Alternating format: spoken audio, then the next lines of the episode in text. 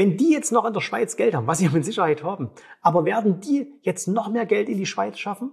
Oder werden die tendenziell eher Geld rausziehen? Und wenn die Saudis ihr Geld rausziehen, was machen denn dann andere? Schau, wenn wir jetzt mal diese ganzen kurzfristige Trades auf UPS und so weiter weglassen, dann, dann müssen wir einfach sehen, dass die Schweiz als solches jetzt wirklich ein Riesenproblem hat. Überleg dir mal Folgendes. Für was ist die Schweiz berühmt? Die Schweiz ist ein Finanzplatz. So. Und äh, jeder, der irgendwie an die Schweiz denkt, ne, der denkt natürlich Schokolade, okay, äh, der denkt an Berge, an Heidi, aber der denkt natürlich auch daran, hey, Schweiz ist ein riesengroßer Finanzplatz. Und natürlich stand die Credit Suisse jetzt auch jahrelang mit für den Namen Schweiz. Also egal wie schlecht es dieser Bank ging, wenn du zu irgendjemandem gesagt hast, hey, das ist die Credit Suisse, dann klang das immer noch irgendwie nach was. Ne? Genauso wie du sagst, hey, das ist die UPS, das klingt halt nach irgendwas. Und ähm, wenn wir uns jetzt mal überlegen, die, die UPS ist jetzt durch die Übernahme der Credit Suisse zum drittgrößten Vermögensverwalter der Welt aufgestiegen. Ja, das ist ja schon mal was. Also da spielst du jetzt wirklich in einer, in einer, in einer großen Liga mit.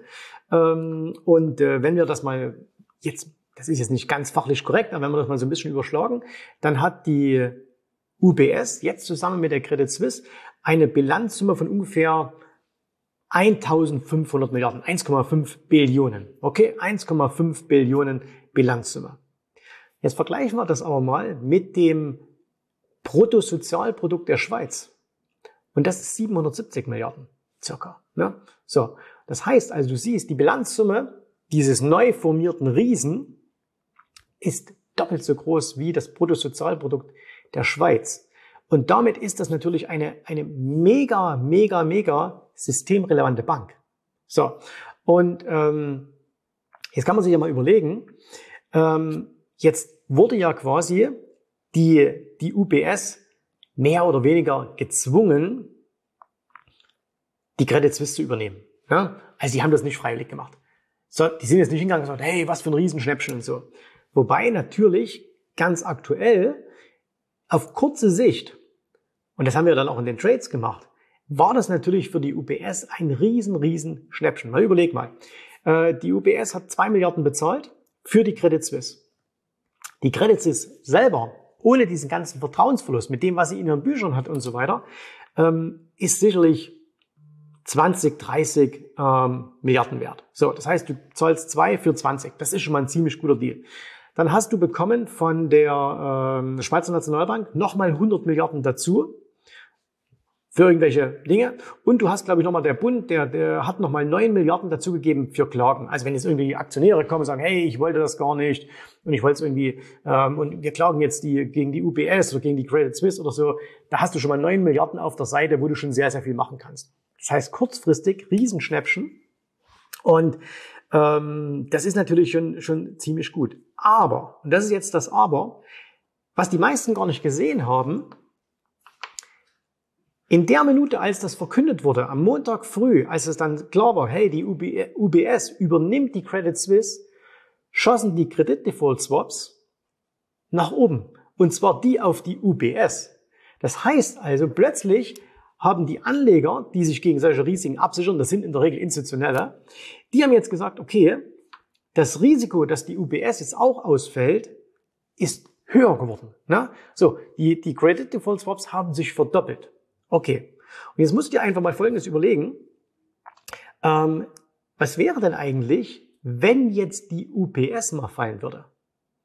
Also, wenn du dir einen langfristigen Chart anschaust, das ist ja nun weiß Gott auch keine Bank, wo du sagst, wow, da muss es so mega toll gelaufen sein. Ne? Also, wenn du dir die anschaust seit der Finanzkrise, viel besser als die Credit Suisse. Aber so berauschend war es natürlich jetzt auch nicht. Und deswegen jetzt mal die Frage, was passiert denn eigentlich, wenn die UPS mal fallen sollte? Wer rettet die denn dann? Ne? Also wer springt denn dann ein? Und jetzt musst du dir einfach anschauen, wie hat die Schweiz als Finanzplatz ist mit dieser ganzen Sache umgegangen. Und das war nicht sehr, sehr clever.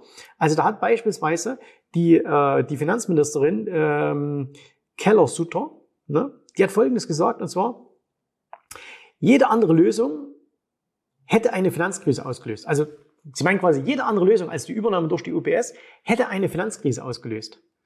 Und jetzt überleg dir mal, was das macht mit Investoren ne, dass man sagt, hey, wenn die UBS nicht da gewesen wäre, dann wärst du in eine Finanzkrise gekommen.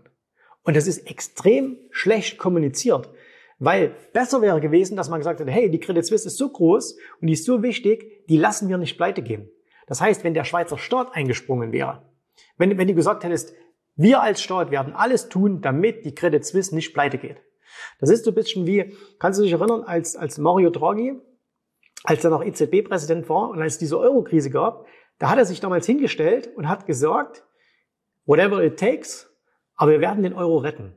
Und das hat der Finanzmarkt damals als Signal aufgefasst und hat gesagt, okay, wir brauchen nicht mehr weiter gegen diese Bank, äh, gegen diesen Euro zu schießen.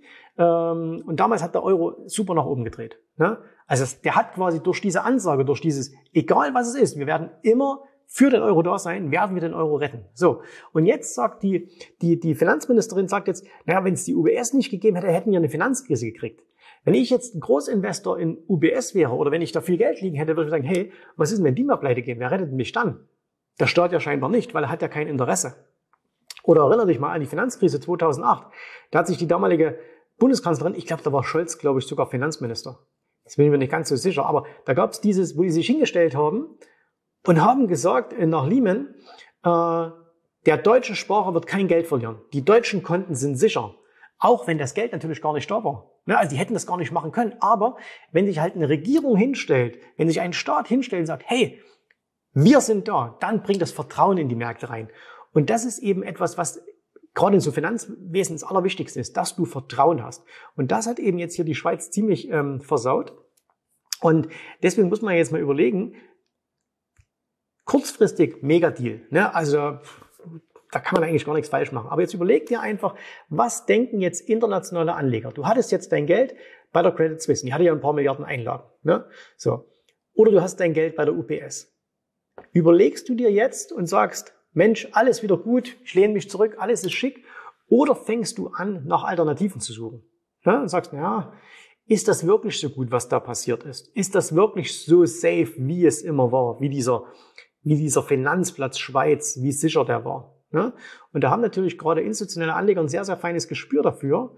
Und deswegen, was passiert denn jetzt eigentlich, wenn, und das ist ja nur eine Vermutung, aber muss ja nicht sein, aber überleg dir mal, was passiert denn jetzt eigentlich, wenn die Anleger anfangen, Geld nach und nach und nach von der UBS abzuziehen? Weißt du, so strategisch. Guck mal, die Saudis, ne? die Saudis, die ja bei der Credit Suisse beteiligt waren, wo Geld ja überhaupt keine Rolle spielt, die haben gesagt, wir stützen dieses, Unter äh, dieses Unternehmen nicht mehr. Die haben kein Geld dazu gegeben, obwohl sie ja mehr als genug haben. So, aber die haben schon mal diesen Finanzplatz fallen lassen. Wenn die jetzt noch in der Schweiz Geld haben, was sie mit Sicherheit haben, aber werden die jetzt noch mehr Geld in die Schweiz schaffen? Oder werden die tendenziell eher Geld rausziehen? Und wenn die Saudis ihr Geld rausziehen, was machen denn dann andere? Das heißt, du könntest zwar jetzt kurzfristig natürlich diesen, diesen schönen Run nach oben haben, aber langfristig könntest du als Schweiz ein Riesenproblem haben. Ne? Weil alles hängt halt an dieser Finanzwirtschaft. So. Und das ist halt ein ganz, ganz großes Problem. Und deswegen kann ich dir nur empfehlen, wenn du, ähm, wenn du da in irgendeiner Art und Weise involviert bist, ne? also dass du, dass du äh, in der Schweiz irgendwie Geld liegen hast, legal natürlich, aber egal wo, weil das betrifft ja dann alle Banken. Ne? Ähm, aber der Schweizer Finanzplatz wird brutal darunter leiden. Und äh, man hat es ja auch gesehen, schau dir den Chart des SMI an, wie der eingebrochen ist dann, äh, schau dir die, die Banken an, wie die eingebrochen sind. Deswegen, ich kann dir nur empfehlen, beobachte weiter den, den UBS-Chart. Ne? Also das ist einfach so, wo du, wo du sagst, ab sofort, einmal in der Woche schaue ich da drauf. Ne? Wenn es schneller geht, dann kriegst du es ohnehin mit. Aber einmal in der Woche muss der Chart der UBS einfach bei dir auftauchen. So, ähm, weil das ist einfach wichtig jetzt. Das heißt, der gehört jetzt in deine Routine rein. Schau dir den Chart des SMI an. Normalerweise ist der völlig unbedeutend. Aber in der aktuellen Situation mit der Größe, wie gesagt, der drittgrößte Vermögensverwalter der Welt, wenn der Probleme kriegt, ah, das kann dann schon, das hat dann schon Auswirkungen. Ne? Das ist nicht hier die, die Sparkasse hinter Tupfingen, äh, sondern da musst du schon hinschauen. Ähm, such dir, verfolge so ein bisschen die News, was da aus der Schweiz kommt, wirf da immer mal einen Blick hin. Und wenn du eben Geschäftsbeziehungen in die Schweiz hast, wenn du Konten da hast. Es gibt ja, es gibt ja total viele Deutsche, die haben in der Schweiz Konten und zwar ganz legal. Ne? Das war ja jahrelang total safe, auch in der Schweiz ein Konto zu haben. Und zwar nicht aus Steuergründen, sondern weil du gesagt hast, hey, dann habe ich mal Geld aus dem Eurosystem raus. Ne? Und ähm, das ist ja für viele total interessant, dass sie sagen, hey, ich will nicht mein ganzes Geld in der Eurozone haben, ich will es auch mal woanders haben. Was war der einfachste Weg? Du gehst halt in die Schweiz. Du hast in Deutschland angegeben, du hast in Deutschland versteuert, alles schick. Aber du hattest Geld außerhalb des Euroraums. So. Und das ist jetzt alles so ein bisschen wackelig geworden. Das muss nicht so kommen. Ne? Also verstehe mich nicht falsch, das ist jetzt keine Prognose. Die Schweiz bricht jetzt zusammen und alles da Mist, ganz im Gegenteil. Ähm, aber als, als Risk Manager deines eigenen Geldes musst du sowas auf dem Schirm haben. So, und dann musst du halt ein bisschen nach Alternativen schauen. Wo gibt's noch was in der Welt? Ähm, wie sicher ist dein Geld da? Und du kannst nicht mehr einfach sagen, ja, in der Schweiz, ne, das ist immer schon gut gegangen, es wird auch jetzt wieder gut gehen und so. Sondern du musst einfach sagen, hey, ich, ich, ich hoffe auf das Beste, bereite mich aber aufs Schlechteste vor. Und deswegen musst du einfach ein bisschen mehr Blick jetzt ähm, in Richtung Schweiz haben. Da musst du mehr drauf schauen. Das ist einfach viel, viel wichtiger, als es noch zuvor war. Und sind wir doch mal ehrlich, wer hat denn schon noch vor drei, vier Wochen auf die Schweiz geschaut? Ne? Außer wenn du jetzt mal dahin gefahren bist oder so. Aber wer hat schon großartig Schweizer Aktien gehandelt? Äh, wer hat da großartig hingeschaut? Jetzt wird's wichtig. Ne? Also da hinzuschauen, das äh, könnte auch für die nächsten Wochen, Monate, Jahre extrem, extrem wichtig sein. Und das sollte man auf jeden Fall äh, mit dabei sein und sollte sich das unbedingt so immer mal wieder äh, unter Risikogesichtspunkt äh, vor Augen führen. Ne? Ganz, ganz wichtig. Ich hoffe, dir hat gefallen, was du hier gehört hast, aber das war nur die Vorspeise. Das eigentliche Menü, das kommt noch. Und wenn du darauf Lust hast, dann besuche jetzt ganz einfach jensrabe.de-termin und vereinbare dort noch heute einen Termin. Und in diesem absolut kostenfreien Strategiegespräch wird für dich eine individuelle Strategie entwickelt. Das heißt, wir schauen uns mal an, wo stehst du jetzt, was sind deine Ziele, wo willst du hin und wir schauen auch, ob wir gemeinsam dieses Ziel erreichen können. Und äh, du musst immer an Folgendes denken. Wenn du etwas im Leben erreichen willst, sei es, es an der Börse, sei es beim Unternehmertum, dann brauchst du immer jemanden, der dir hilft, der schon auf einer Stufe ist, wo du noch hin möchtest. Und so wie jeder Sportler einen Trainer hat, so wie jeder erfolgreiche Selbstständige einen Mentor hat, so brauchst auch du an der Börse einen Mentor, der dir hilft, deine Ziele zu erreichen. In den letzten Jahren habe ich Tausenden von Menschen gezeigt, wie sie ein regelmäßiges Einkommen an der Börse erzielen, wie sie ihr Vermögen sichern können und auch du kannst das erreichen. Davon bin ich felsenfest überzeugt. Also, geh jetzt einfach auf jensrabe.de-termin und vereinbare noch heute deinen persönlichen Termin. Ich freue mich auf dich. Wir hören uns. Bis dahin. Tschüss, Servus, mach's gut. Bye bye.